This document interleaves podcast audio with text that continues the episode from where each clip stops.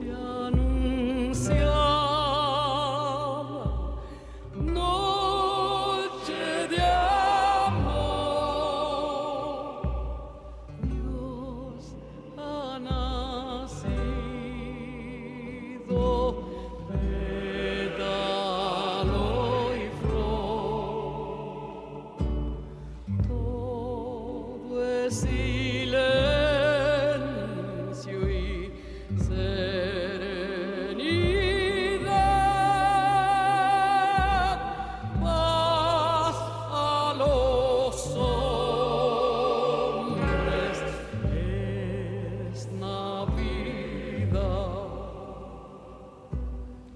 día de nuestros ejercicios, lo decíamos, vos puedes dejarnos tu sentir de cómo va tu ejercitación ignaciana el 3518-171-593. Tu sentir interior acerca de esta experiencia de gozo y de alegría que nos da el hecho de estar allí convocados por Dios, guiados por, como los magos, por las estrellas, sintiendo el anuncio celestial que nos dice ha nacido el Redentor. Perdón. Disculpe. Ha nacido el Redentor. Que podamos ingresar a ese, a ese espacio con el corazón libre de toda atadura y con el deseo de amar y servir a nuestro Señor. De eso se trata. Que yo pueda conocer interiormente el misterio que se me revela, que pueda adentrarme en él que me deje alcanzar por la gracia del amor de Dios que se me da en Cristo, niño que jadea, llora, que tiene hambre y que pueda yo acompañar lo que María y José hacen mientras no hay lugar para ellos en la posada. El texto sagrado que elegimos para poder adentrarnos en el nacimiento de Jesús es Lucas 2, 4, 9 y después 14 el lenguaje que utiliza Lucas, bíblicamente hablando, para adentrarnos en el misterio, es un relato midrásico que mm, busca presentar un hecho presente, futuro o pasado, vinculándolo a algún acontecimiento desde las mismas Sagradas Escrituras que puede señalar, señalar perdón, su correspondencia y compararlos. Y entonces hay que buscar en las Sagradas Escrituras cuáles son, cuál es en este caso, ese acontecimiento. Y cuando uno hurguetea se encuentra con Miqueas 5.1.5. Es casi como un lugar espejo donde mirar Lucas 2, 4, 9, 14. Casi como un lugar espejo. Tu Belén, Efratá, aunque eres el menor entre las familias de Judá va a decir el texto de Miqueas. Subió a Judea, va a decir después a la ciudad de David, que se llama Belén, dice el texto de Lucas. Hasta el tiempo en que dé a luz al que ha de dar a luz, va a decir el texto de Miqueas. Y el texto de Lucas dice, y sucedió que se le cumplieron los días del alumbramiento y María dio a luz. ¿Te das cuenta? Hay como una referencia a espejo. Él pastoreará, dice el texto de Miquea, su rebaño con el poder de Yahvé, con la gloria del nombre de Yahvé su Dios. Y el texto de Lucas dice, había unos pastores en la misma comarca y la gloria del Señor los envolvió con su luz. El texto de Miqueas en el verso 4 dice, Él será la paz. Y el texto de Lucas dice que el canto de los ángeles que se manifestaron los pastores rezaba, Gloria a Dios en el cielo y paz a los hombres. ¿Te das cuenta? Hay como una, hay como una referencia a algo que pasó. También puede usarse ese mismo lenguaje para lo que vendrá. Y posiblemente sea esa nuestra experiencia, hacer del hecho de Belén luminoso, determinante, en la pobreza de nuestra condición, como el pesebre, de nuestra pequeñez, como Belén, de nuestras oscuridades y sombras, de nuestras preguntas, como en Belén, que nacen de no entender mucho qué es lo que está ocurriendo en los tiempos que corren, también allá María va a hablar que estaba desconcertada. Sin embargo, una certeza, la voz de Dios que se hace sentir a través de los ángeles, en el anuncio a María, a José, en la noche en sueños, por lo que van a decir los pastores del que ha nacido, por lo que María irá guardando en su corazón y nos enseñará también a nosotros cotejar con lo que hemos vivido nuestro midrash personal, nuestro cotejo sobre el hecho de Belén y el pasado y también el hecho de Belén y el tiempo que vendrá, sin ansiedades, sino en la paz de Dios, evitando ir a futuribles, evitando ir al pasado viéndolo mal, que son dos modos con que el espíritu del mal se mueve para sacarnos del presente. Un presente de Belén, el nuestro, el propio, que nos conecta con lo que somos, de donde venimos, y que nos quiere conectar también hacia donde Dios nos conduce. En este proceso de presente, pasado y futuro en Dios, vamos haciendo el recorrido de nuestra propia historia de salvación. La historia de la salvación, lo muestra el texto de Lucas, está ajustada a la historia universal, va a decir Miguel Ángel Fiorito. En la historia universal, la presencia de Dios se manifiesta en un tiempo, en un kairos exacto. Es el tiempo de César Augusto. Mas tú, Belén de Fratá, aunque eres la menor de las familias de Judá, de ti me ha de salir aquel que ha de dominar a Israel y cuyos orígenes son antigüedad de los días de antaño, decía el texto de Miqueas. Y el texto de Lucas dice al respecto lo mismo, sucedió que mientras ellos estaban allí en Belén se le cumplieron los días de dar a luz. ¿Cuándo ocurre esto? En el tiempo de César Augusto. El, el que según un autor contemporáneo, en toda la historia de la humanidad ha sido el que más a plenitud en desarrollo, bajo un sistema imperial y de sujeción violenta, hay que decirlo, permitió eh, crecimiento de la humanidad.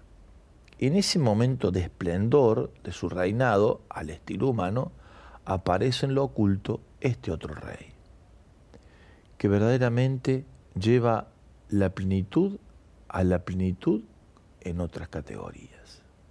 Es decir, a más en términos ignacianos. A más que modifica los procesos de lo que hasta aquí se ha venido viviendo como modo y estilo de vínculo humano para establecer el código de convivencia en el nuevo orden. El amor, la paz, el servicio, la fraternidad, la capacidad de abrazar y de recoger a los que van quedando en el camino y los horizontes de esperanza de un tiempo de plenitud y de gloria de Dios que viene y que vendrá, que está viniendo. La concepción virginal de María suena como extraña en la cultura de Israel, porque además el texto lo muestra como el nacimiento del primogénito, lo cual no quiere decir va a comentar Fiorito, de que haya después de su primogenitura una descendencia posterior. Es María Virgen, nos enseña el magisterio de la Iglesia y la tradición eclesial antes, durante y después del parto. Es inmaculada su concepción, plenamente, sin pecado concebida y virginalmente pariendo la vida con mayúscula.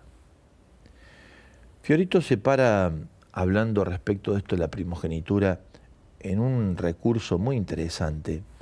Dice que se halla en el siglo del siglo V después de Cristo en Egipto una prueba de que la virginidad podría darse con la primogenitura. En una efigie, una joven mujer difunta se expresa en su epígrafe, perdón, en su, en su anotación en, el, en, la tumba. En los dolores de parto del primogénito me condujo el destino al término de la vida. En dolores de parto del primogénito me condujo el destino al término de la vida. Es Virgen María. Y Lucas nos pone de cara al primogénito del Padre, porque se abre delante de su primogenitura y del parir en el parto primero de María, se abre el parir de María en la cruz para todos nosotros. María presta a su hijo los primeros servicios de madre. Lo envuelve en pañales, lo tiene entre sus brazos. Va a decir San Juan Pablo II, lo mira con los ojos que quiere enseñarnos a mirarlo. Nadie tuvo entre sus manos tan cerca y lo miró tan puramente y tan profundamente el rostro de del Cristo como ella. Si queremos aprender a contemplar a Jesús, esto que estamos buscando en esta segunda semana de los ejercicios, tenemos que pedirle a María que nos preste su mirada, que nos preste sus ojos, para penetrar a lo profundo del interno conocimiento de nuestro Señor y hallar allí lo que me invita a más amarlo y a mejor servirlo está envuelto en pañales, decíamos, entre brazos de la madre. Jadea, llora. La palabra que casi no sabe expresarse. Sin embargo, ya todos hablan acerca de este niño, van a decir los pastores.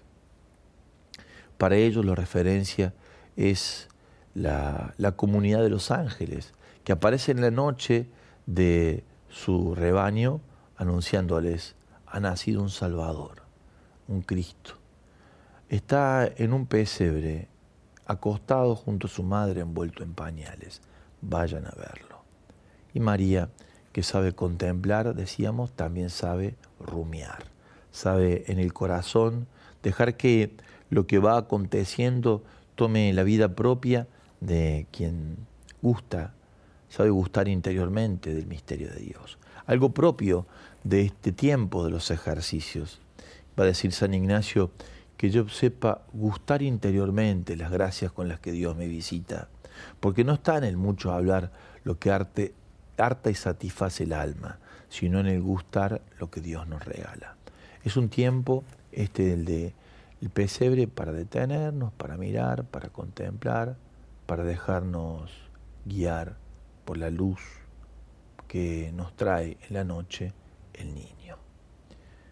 Nacer de nuevo volver a nacer, renacer en el pesebre, nosotros allí, como humildes servidores, ¿qué te despierta el pesebre de Belén en el corazón? ¿Qué sentís que, que trae como mensaje para tu vida este nacimiento en medio de este tiempo de contemplación, en ejercicios? ¿Qué te dice el niño que ha nacido en su silencio? ¿A qué te invita la Madre de Dios? ¿Qué se juega en tu corazón? ¿Qué sentimientos se despiertan? Lo compartimos al 3518 171 593.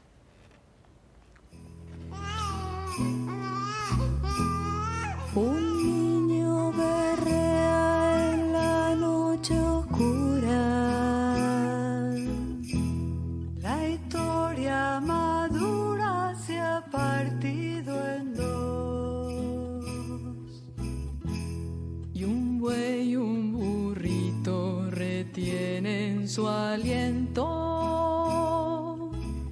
Frente a Dios con hambre que recién nació. Y una madre virgen le ofrece su pecho, ofrece su leche al verbo de Dios.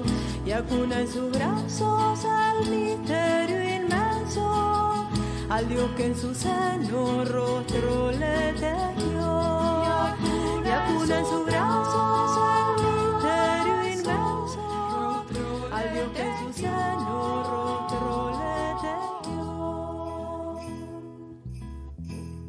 Rosado entre sonríe el niñito.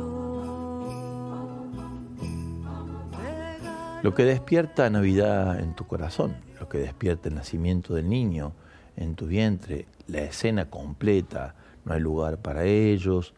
En Belén, la más pequeña, nace el que en la noche nos trae la luz, María y José, los pastores, los ángeles, todo ese lugar maravilloso que tiene tanto significado para nosotros, que despierta en tu corazón, lo puedes compartir al 351 8171593 por audio, solamente por audio. Recordá que en esta etapa del camino estoy solo con vos, no hay quien en este momento pueda prestar el otro servicio de leer los mensajes, así que utilizamos el audio, de paso escuchamos tu linda voz. Nos consagramos en el camino de los ejercicios a Santa Mama Antula, a vos, que fuiste una incansable peregrina de los ejercicios espirituales de San Ignacio Queremos consagrarte el camino de oración y de discernimiento que emprendemos en esta cuaresma. Intercede ante nuestro Señor para que cada uno de los ejercitantes recibamos el don de la sabiduría y la protección contra las acechanzas del mal espíritu. Vos que, vos que recorriste largos caminos a pie, atravesaste desiertos y caminos peligrosos para llevar a Dios, ilumina cada uno de nuestros pasos y llanos para buscar y hallar su voluntad. Amén.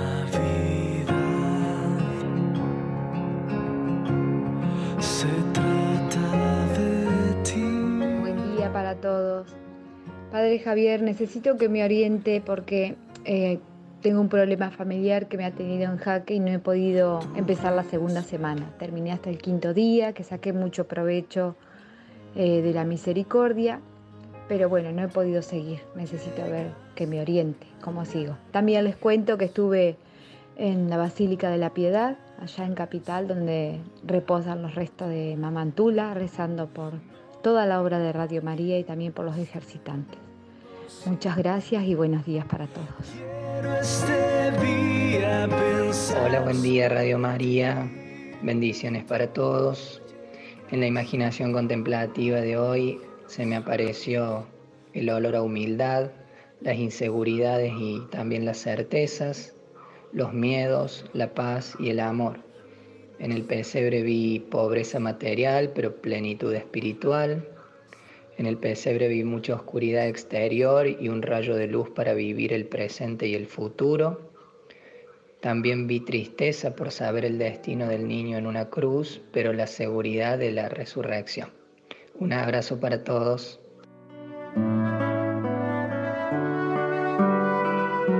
Gracias, gracias los dos, bellísimos dos mensajes. Al primero respondo Mariana, creo que dijo su nombre, ¿no?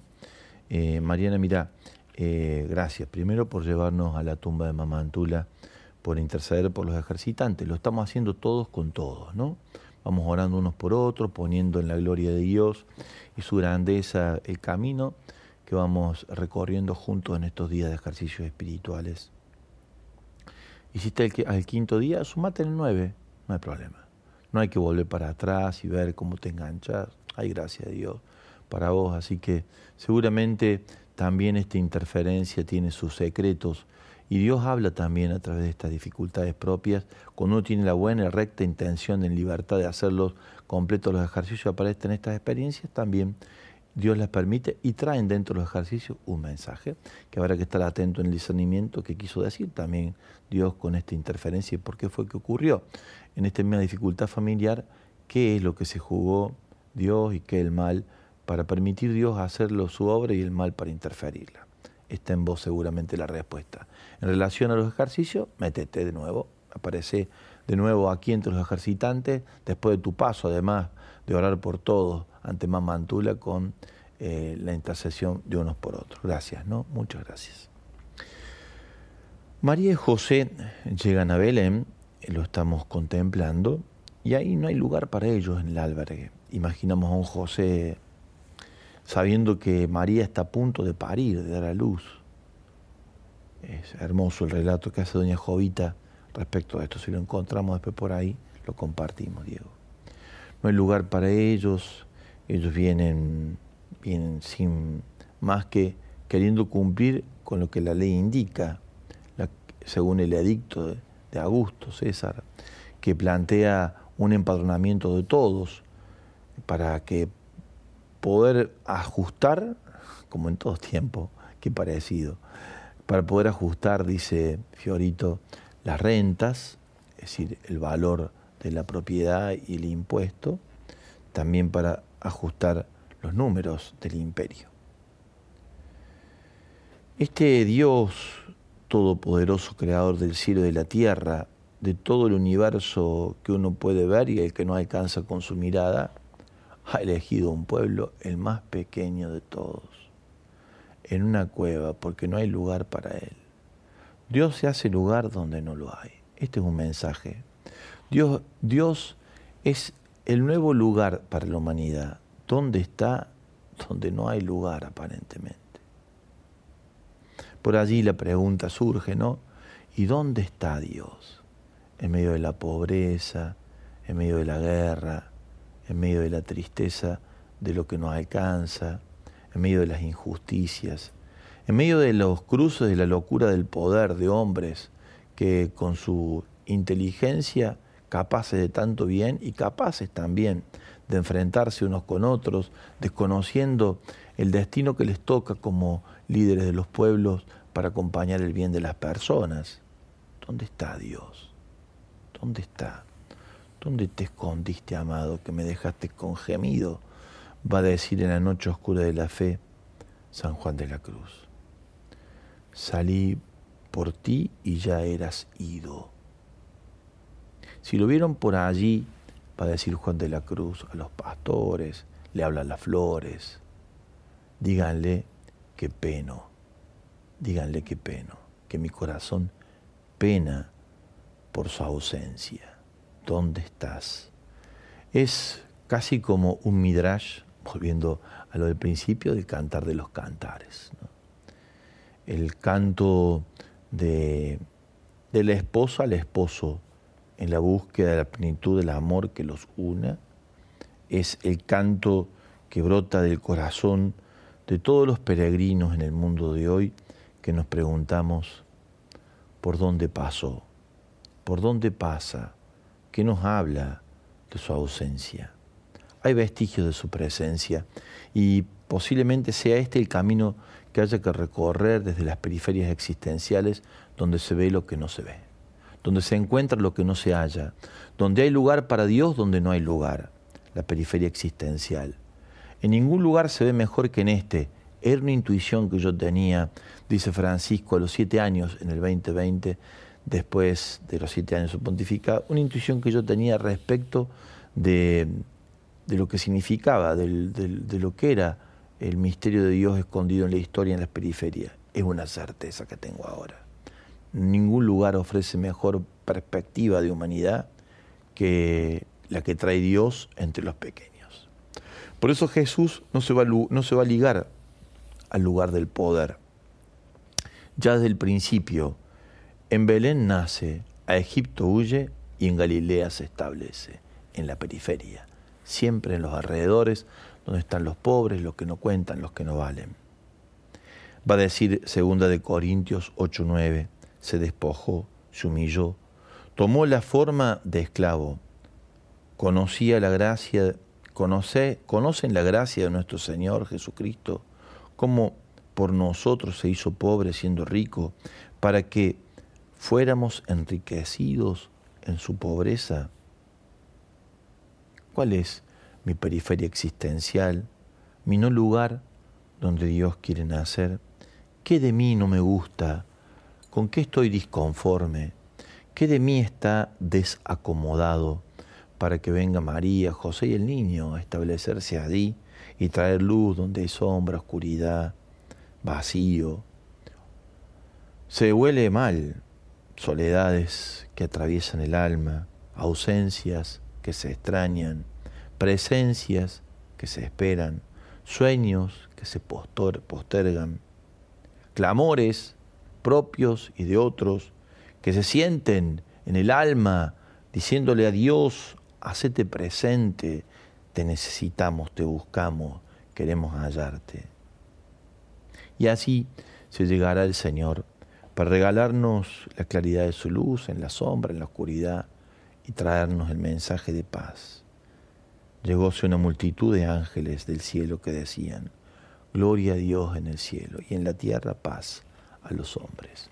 Que sea el camino este de Navidad en tiempo de Cuaresma, en la ejercitación espiritual, en este tiempo donde en la Cuaresma estamos buscando renacer por el camino de la oración, la penitencia, por el camino también de la caridad, que Dios, que Dios nos traiga, que se haga lugar donde no lo hay y que lo encontremos donde suele escondérsenos, mezclado entre las pobrezas y miserias humanas.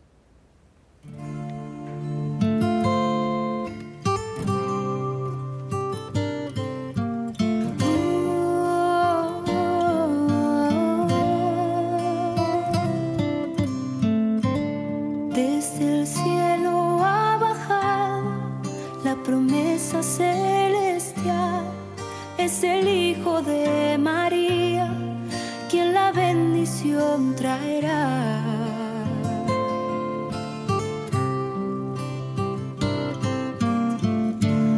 A un rey han esperado, coronado de esplendor, pero Dios se ha presentado,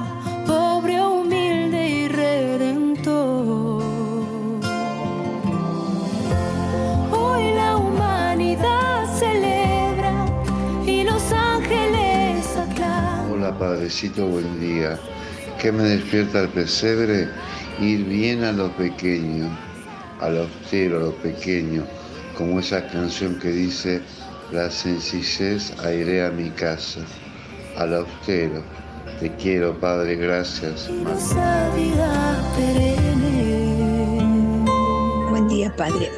Realmente estoy viviendo el ejercicio espiritual. Bueno, por la gracia de Dios, eh, como testimonio doy que me iluminó, me fortaleció, porque hay un servicio que hace rato venía queriendo hacer, que es la pastoral carcelaria. Y me coincidía con mi grupo de oración, pero bueno, ya solucioné, pude cambiar de día.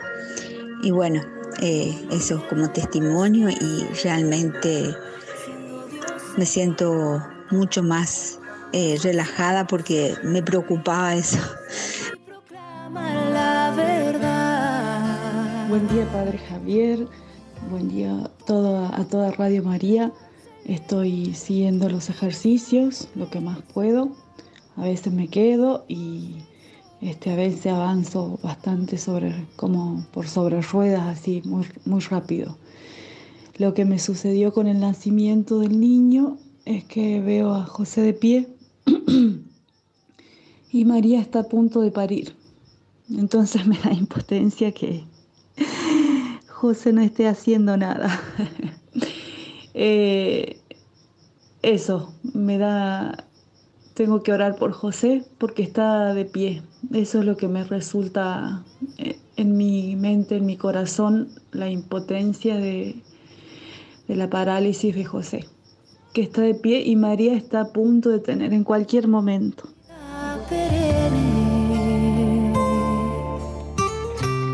hola Padre, aquí André del Suncho.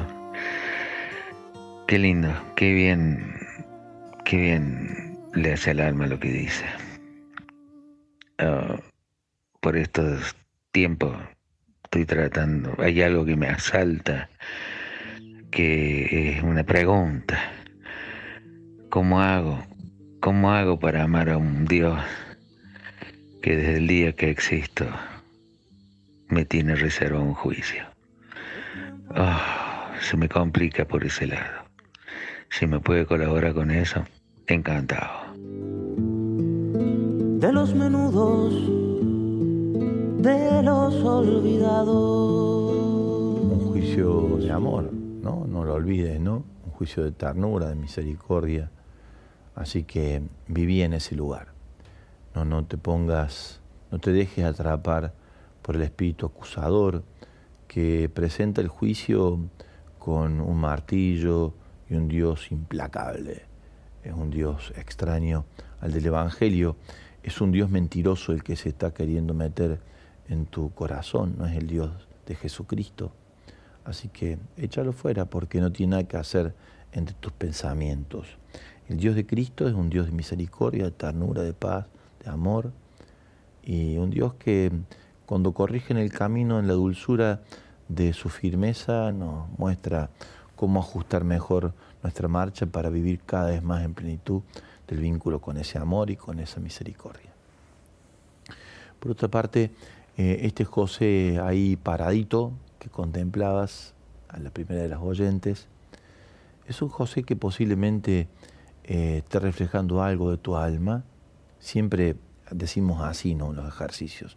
Lo que vemos y nos trae la imagen de lo que contemplamos lo reflectimos porque hay algo en el alma que posiblemente esté parado cuando estamos a punto de dar a luz algo nuevo en nosotros y es una parte nuestra que está vinculada al miedo, al, a la parálisis propiamente que da el miedo, digamos, ¿no?